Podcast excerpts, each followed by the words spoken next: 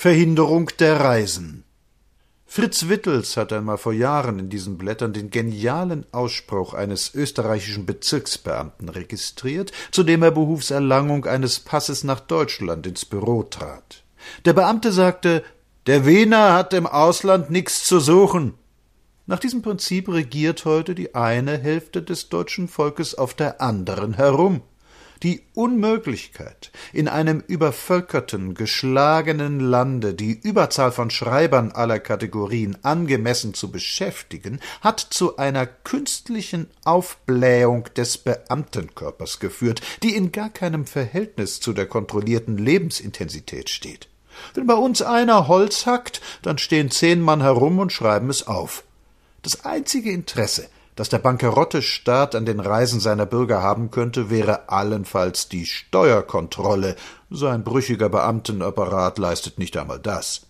Stattdessen schikanieren die Brillenmenschen die Reisenden, und zwar tun sie das ganz bewusst mit der Absicht, Reisen ins Ausland zu unterbinden.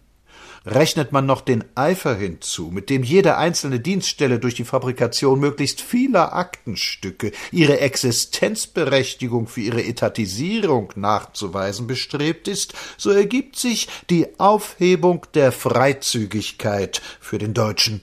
All diese Atteste, Bescheinigungen, Visa, Zertifikate und Stempelpapiere haben einen unerfreulichen Zustrom mäßiger Elemente nicht zu hindern vermocht. Sie erschweren aber dem, der nach Italien, in die Schweiz, nach dem Norden oder sonst wohin fahren will, das Leben und machen ihm die Tage vor der Abreise zu einer Hölle. Der Staat maßt sich hier ein Aufsichtsrecht über seine Bürger an, das ihm nicht zusteht. Nicht ich habe nachzuweisen, warum ich ins Ausland fahren will, sondern er hat nachzuweisen, warum er es verhindert. Das Primäre ist die Freizügigkeit, das völlig Sekundäre der Beamtenapparat. Es ist zu wünschen, dass sich die Apparatur der staatlichen Bürokratie weiter so ins Maßlose vergrößert, damit die Absurdität dieses Verwaltens als Selbstzweck recht klar in die Erscheinung trete. Doch viel nützen wird doch das kaum. Abgesehen von der lakaienhaften Demut dieses Volkes vor jedem staubigen Behördenzimmer hat der einzelne jener Millionen Beamter ein viel zu großes Interesse an der Aufrechterhaltung seiner Dienststelle, als dass er je verschwinden würde. Wir sehen es jedes Mal, wenn irgendeinem dieser ganz überflüssigen Auswüchse die Auflösung droht. Der erste, der protestiert, ist der Betriebsrat. Ansichtskarten werden nicht hergestellt, weil man sie braucht, sondern weil es Leute gibt, die davon leben. Und kreisärztliche Atteste, Visa und Pässe werden nicht verlangt, weil dadurch auch nur irgendetwas verhindert oder gefördert wird, sondern weil die Schreiber dieser Papiere für das Zimmermannshandwerk zu schwach, für den Kaufmannsstand zu dumm und für die Diplomatie nicht reich genug sind.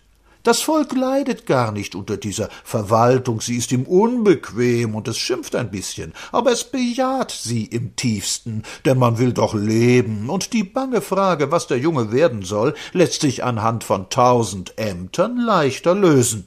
Wird's wirklich ernst, so genügen Beziehungen und Geld, um einen Apparat über den Haufen zu blasen, der längst Selbstzweck geworden ist und der leer läuft. Frei sind hier nur noch die Spatzen auf den Dächern Sie tun das Gescheiteste, was man tun kann. Sie pfeifen aufs Ganze.